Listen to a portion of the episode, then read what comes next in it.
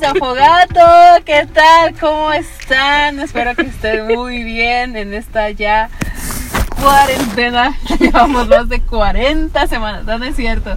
La verdad es que ya los extrañamos muchísimo. Este, sé que, bueno, no sé, espero que nos estén extrañando de la misma manera que nosotras lo hacemos y quiero dar la bienvenida a Mon. Hola Mon, ¿cómo Uh. estás? Hola amiga, también te extraño. No sé si se le nota la efusividad andando, señoras y señores. La emoción. No, no yo- ¿sabes qué es lo que he estado pensando en estos días, amiga? O ¿Qué sea, pasa? dije, no sé si viste esa publicación en la que decían que no quería volver a pasar otra cuarentena sola. Ajá. Y pues ahora no la duplicaron, amiga, ya es otra cuarentena. y soltera, así que esto es trampa. A mí nadie me dijo que iban a pasar seguiditos. y es ochentena. Y habíamos dicho que a la siguiente cuarentena ya teníamos que tener a alguien y ve. ¿Y Y sí? tiempo dieron. No, ahora sí que el tiempo no perdona, amiga. No perdona. El tiempo no perdona y yo tampoco. Ah, no se crean. Y pues, ya que estamos en esta hermosísima noche donde no hay tamales oaxaqueños, porque pues hay coronavirus, señoras y señores. El de los camotes ya pasó. Ya pasó el de los camotes, así que pues no creo que tengamos ninguna distracción. Y hoy queremos hablar de un tema que espero que se pueda relacionar con ustedes. Y el tema es ¿qué es lo, qué es lo que más extrañas de tu vida diaria? ¿Y qué es lo que más extrañas de tu iglesia? Híjole, qué fuerte. Ahora sí que saquen los violines porque este día vamos a, vamos a chillar a gusto. Sí. Y yo creo que aparte lo podemos hablar desahogándonos, como Sí. no es queja, es nada más desahogándonos y valorando lo, Amiga, nuestra antes vida. el, diaria. el- el programa era, era en- enamorándonos, ahorita es desahogándonos. Desahogándonos. y ya después Pero siempre el nos para que vea que hay, hay público, hay público. y los aplausos.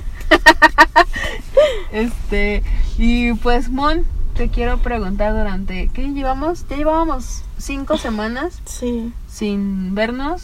Este, ahorita estamos pues viéndonos, pero pues en sana distancia, Sí, amigos. Porque- No saben lo difícil que es. Que ha sido, ahorita que, que, que la, la vi, dije, ay, quería abrazarla, pero le digo, Mon, se corre por una toalla para poder abrazarte a gusto. Y me traje un edredón. Y este, y pues ha sido muy chistoso todo esto.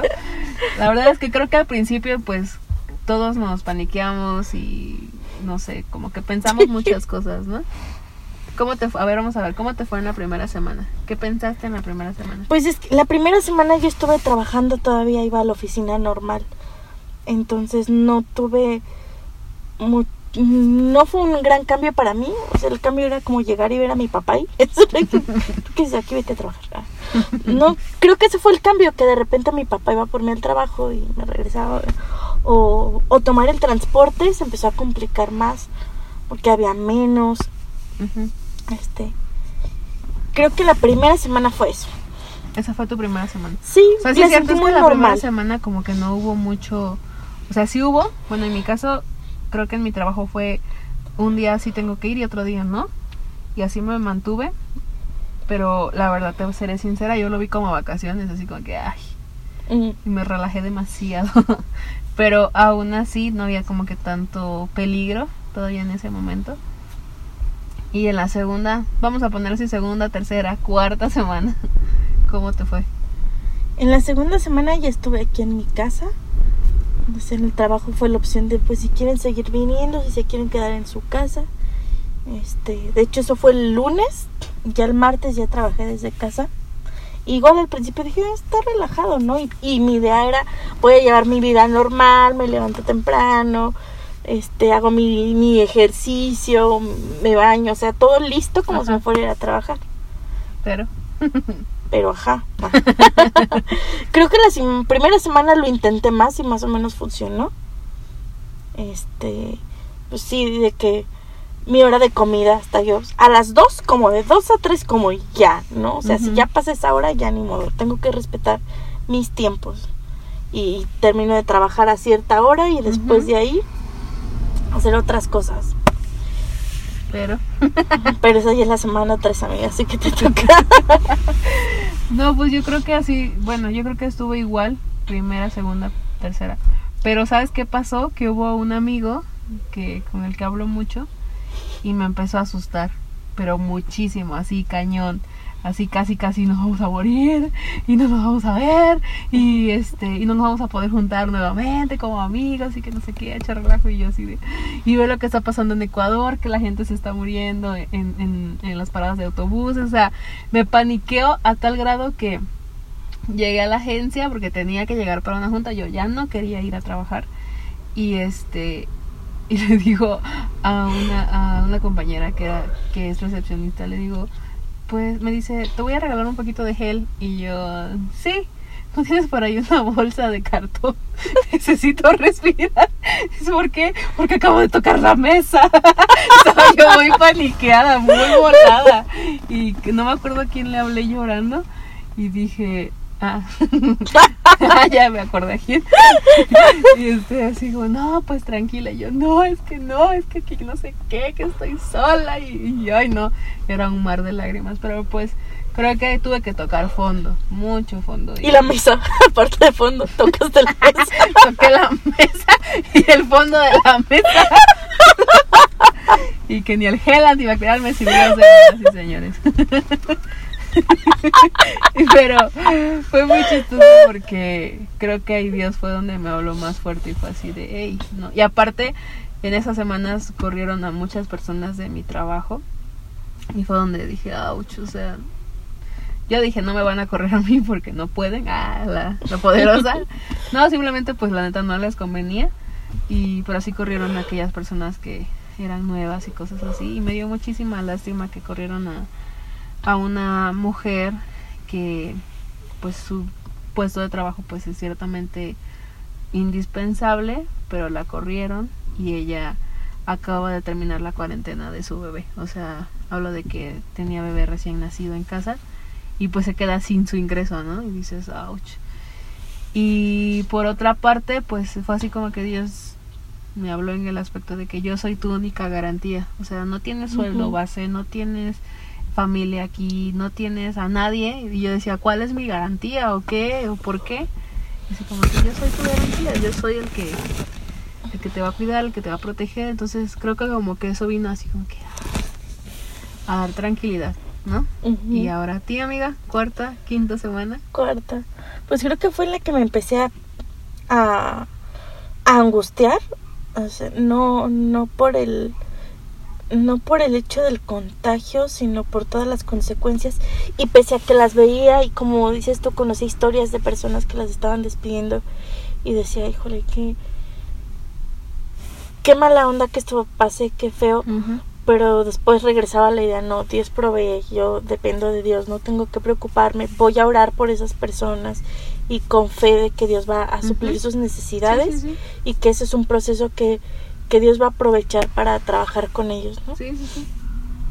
Pero, pues, mis clientes empiezan a, a patearme las facturas, ¿sabes? A que crees? yo en ese entonces teníamos un, meto una factura, entra un proceso y me la pagan 15 días después. Pues empiezan a, a, decirnos que quieren que las pagarnos a 120 días. No manches. De 15 a 120 días. Mm. Entonces empecé a negociar y aparte ya habían algunas en, en, en tránsito, ¿no? Y yo, pues, ¿qué va a pasar con esas facturas? Y aparte hay personas a las que les tengo que pagar, o sea, no es solamente mi ingreso, sino es otras personas, otras familias. Sí. Eso me, normalmente eso me, me angustia, ¿no? Yo siempre y cuando tenga para que ellos, para pagarle a, a ellos. Las nóminas, ¿no? Ajá, no me preocupo, o sea, digo, pues Dios a veces digo que, que es como mi, fe hipócrita. Es como que creo que Dios me va a bendecir a mí, pero no confío en que vaya a bendecir a otros, ¿no? Entonces digo, esa es una fe en la que digo, ah, Dios me protege a mí, pero a ti no. O sea, es entre, entre hipócrita y, egoísta. Entonces Dios me lleva a decir, no, pues yo voy a suplir. Y la verdad es que siempre lo ha hecho, ¿no?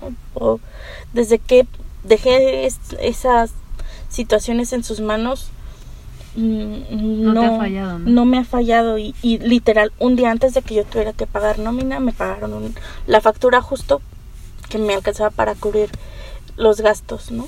Wow. Y, y pese a que sigue la situación de que me van a ampliar los días, pues ya se ha resuelto de otras formas. Pero, pero en ese momento fue cuando sentí ese foco en mí de tu, tu fe es muy hipócrita, tu fe es Sí. muy egoísta. Y creo que es de la, de la cuarentena cuando Dios me ha estado confrontando en ese tipo de cosas. Y yo creo que a, a todos, a todos Dios nos está hablando de maneras diferentes, ¿no? Sí, O sea, de, de arraigarse más en Él, de confiar más en Él, de que tu provisión es Él, de que tu fe debe estar anclada en Él. O sea, creo que si nosotros nos hacemos, y estaría padre preguntarle en Instagram, y creo que sí lo vamos a hacer, es cómo te ha hablado Dios en esta cuarentena, porque es imposible que tú no digas, es que a mí Dios no me ha hablado. Claro que te ha hablado, de, Sí. o sea, quizá no sea su voz audible, pero te ha hablado de una y de otra manera, ¿no? Y yo la verdad, yo, yo, yo, yo, yo como persona, sin repetir tanto el yo, este, creo que he pasado como un, como ciertas eh, pa- etapas, de, y han sido ta- etapas, ¿no? Etapa de angustia, etapa de desesperación, etapa de, de mucha este, psicosis a veces, ¿no? Porque sí me pasó, pero también etapa de fe, etapa de madurez, porque siento que sí he madurado más. Mi fe, mi confianza, mi persona. Este, me he cuidado, o sea, como que he hecho muchas cosas que dices, y yo siento que nos pasa a todos, que hemos hecho cosas que jamás imaginamos que íbamos a hacer, ¿no? Estar tanto tiempo en casa, leer un libro, este, ahorita yo me, me, me agrada saber, por primera vez en la vida estoy siguiendo un devocional con constancia, porque antes los empezaba y siempre, siempre se me olvidaban y los dejaba. Y Constancia te recuerda, ¿no? Perdón Sí. por el chiste malo. No, estuvo bien, estuvo bien. Yo así de, "Ah, ah". No, pero sí es cierto. Entonces, este, la verdad es que ha sido muy padre y creo que todos hemos sido, eh, hemos sido transformados en esta cuarentena, que se centena casi, ¿no? Sesentena. Entonces, este, aparte de eso, Mon, ¿cómo te ha hablado Dios en estas semanas? Oh, pues creo que en eso, o sea, son muchas cosas, ¿no? Porque una es, yo creo que Dios me preparó para esta situación porque Sí. no es algo ajeno a mí el que, el, el tener que depender 100% de Él, ¿no? Saber que Él me va a proveer. Entonces, ese aspecto no me preocupaba y creo que pese a que este mi papá tuvo que dejar de trabajar porque Ajá. se, pues se dedica a ser chofer de ¿cómo le dicen? Plataformas. Ajá, me da risa, siento que soy bien elegante. chofer de transporte de plataforma. Profesional. Sí. Por favor. este y es diabético, ya tiene más de 60, pues sí estaba, dije, pues quédate mejor en casa. Y aparte de eso era como que le salió un viaje al día, Sí, dos, muy- si le iba bien. Y ya era más el gasto en gasolina, en estar buscando. Y la angustia de decir, ay, un viaje, ay, dos viajes. Y no me va a salir para la gasolina. Le dije, pues ya mejor quédate aquí, tranquilo y Dios va a este, proveer. Y Dios va a proveer, ¿no? Y hemos visto otras formas de, de proveer.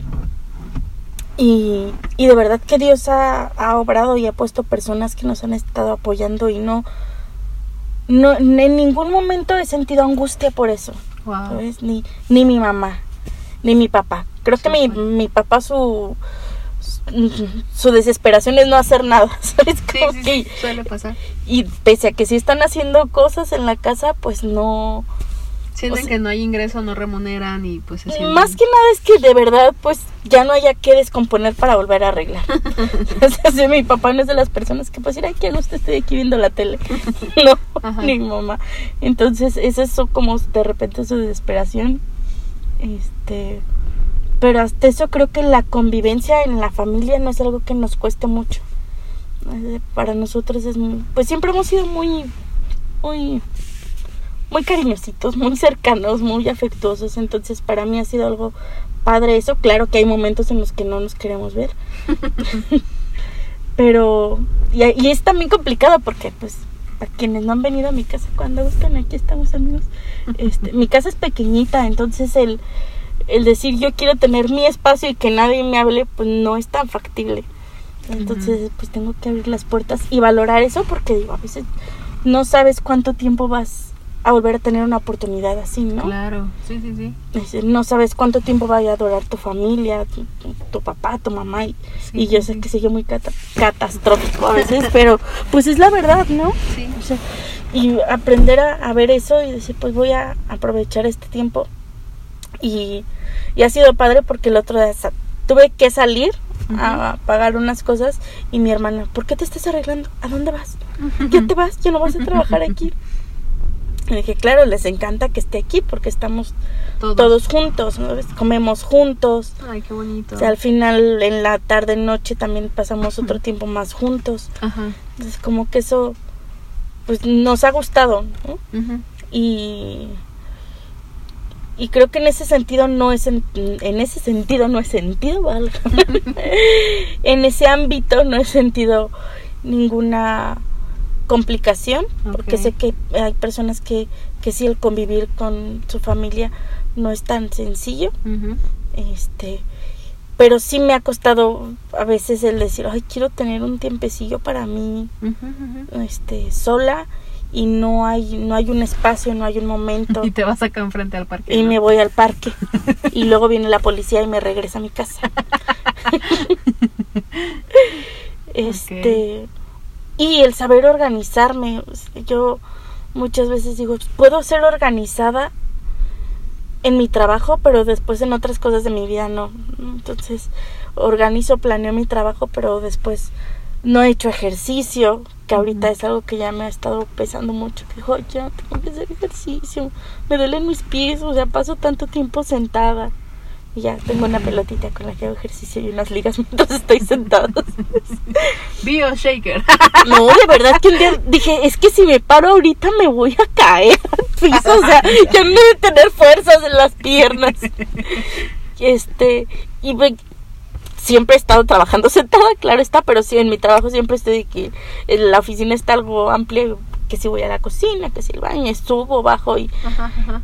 Me, mi día es más activo y ahorita el estar sentada ya, ya, volver la computadora, que aparte está dentro de mi cuarto, a veces digo, "Ay, ya no la quiero ver, póngale algo ahí, ya no la quiero ver. Y, y no me administro bien y al final del día, tanto yo aprovecho como decir, ay, pues no terminé esto, déjame lo termino. Como en el trabajo saben que tengo la computadora ahí, que a cualquier hora puedo seguir trabajando Ujú, como pues en el día puede echar la flojerilla de repente, ¿no? Que digo, ay, sí, me desvelé ayer a las 2 de la mañana terminando esto.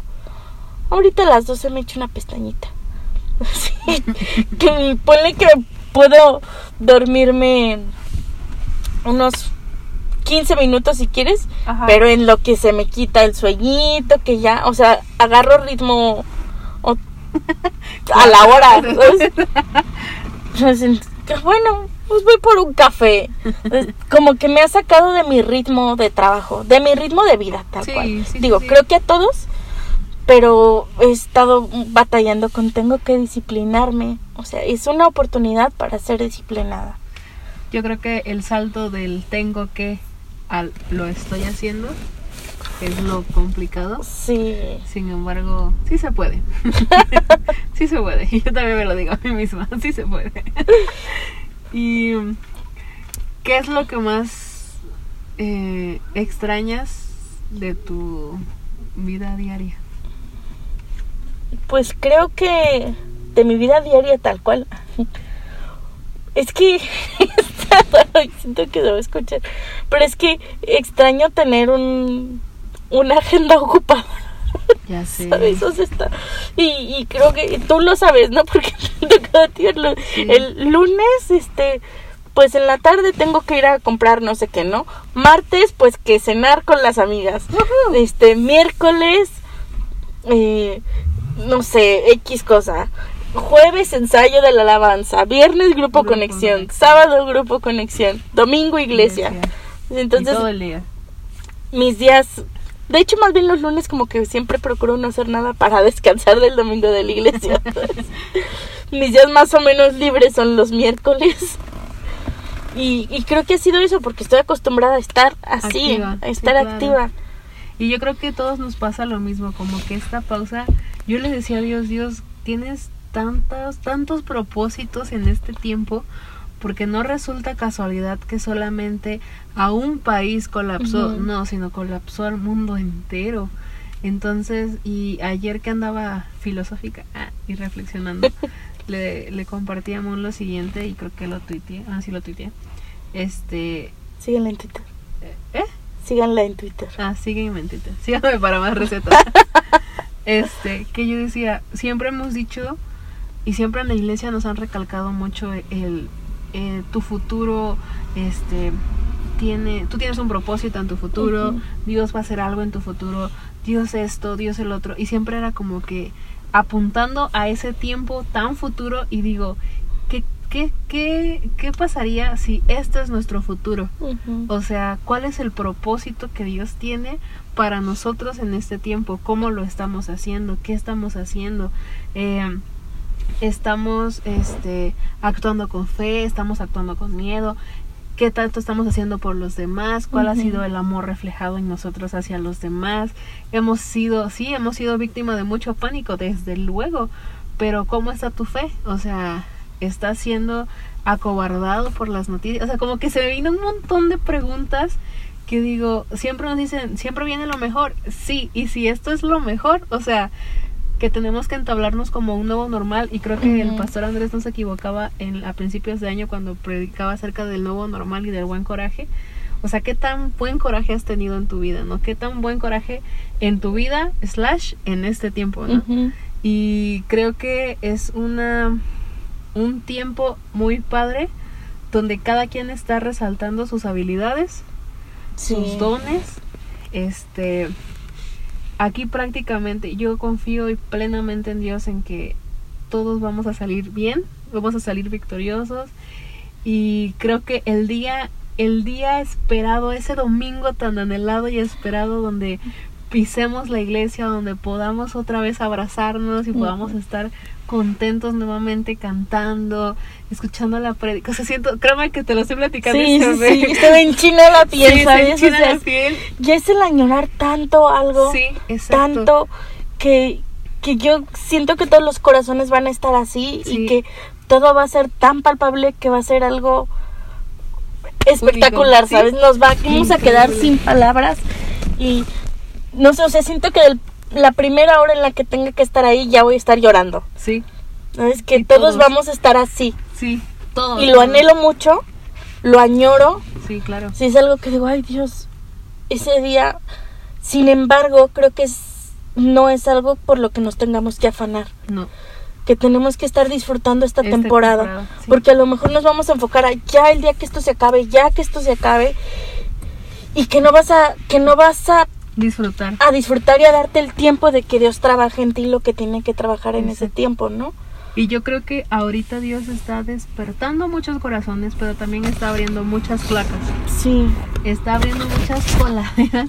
Perdón a la palabra si estoy subiendo, pero podridas, con mucha suciedad. Y no hablo suciedad eh, de pecado, sino emocional, ¿sabes? Sí. Como que hay muchas personas que se han aferrado tanto al trabajo, que se han aferrado tanto al dinero, que se han aferrado inclusive hasta sus propias eh, vidas sociables y Sí. cosas así.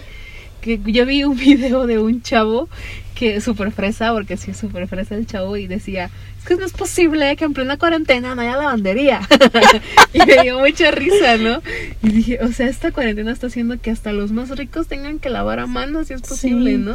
Y es que te das cuenta cómo pues hay cosas que no distinguen ni, Ni ni raza, raza, ni género, ni, dinero, ideología, ni ideología, no. Y, y a todos nos han enfrentado con las mismas situaciones Ujú. y pensar que que puedes que de qué te va a servir tener mucho dinero si no puedes salírtelo a gastar, Sí. ¿sabes? ¿De qué te va a servir tener la O mejor bolsa, la mejor zapatos, si no los vas a poder lucir? O sea, ahorita todas andamos refodonguillas. Ah, no es cierto, nos arreglamos. Guapísimos aquí. Con el cubrebocas super shiny Sí. con piedritas de Swarovski. Dijera una amiga de Sara Huasky. Sí, es cuando te das cuenta que lo más importante es el corazón de las personas Sí. y lo que están haciendo. Y, y imagínate lo que puede llegar a ser para algunos, ¿no? El pensar que, que su vida diaria ya no va a ser, no es igual, pero que no están refugiándose en Dios. ¿sabes? Que no tienen esa idea de esperanza que y que pues creo que todos somos susceptibles, no digo que por conocer a Dios no puedas tener depresión o tristeza, pero creo que al menos nosotros sabemos que Dios está ahí, nada más es cuestión de que tú le digas, hey Dios, aquí estoy, ayúdame. Pero hay personas que no lo han hecho. Yo creo que esta es una buena oportunidad. Si estás escuchando este podcast o si quieres que alguien lo escuche igual y le pueda ayudar, pues es momento de compartirlo. Que, sabes, yo siento que ahorita lo que menos está importando es la religión. Sí. Hubo una imagen que también vi donde decía y me, me dije, wow, qué padre, porque el enemigo, bueno, le había una imagen de un diablito, el enemigo, Macio Sare. así se llama el enemigo, Oye, sí es cierto, hay que decirle Macio Sare. escucha más bonito. Sí. Este, eh, ya se me olvidó, ah, ya, Los Voldemort. el innombrable. Este, donde decía, he detenido a la iglesia, ¿no? Y por otra parte, no es que la- ahora hice, en cada hogar hice una iglesia y la iglesia no se detiene. Y yo creo que las palabras tan exactas que, que Dios nos ha dado en estos últimos días es de que no importa dónde estés, ahora ya no es ven como eres, ahora ya es no importa dónde estés.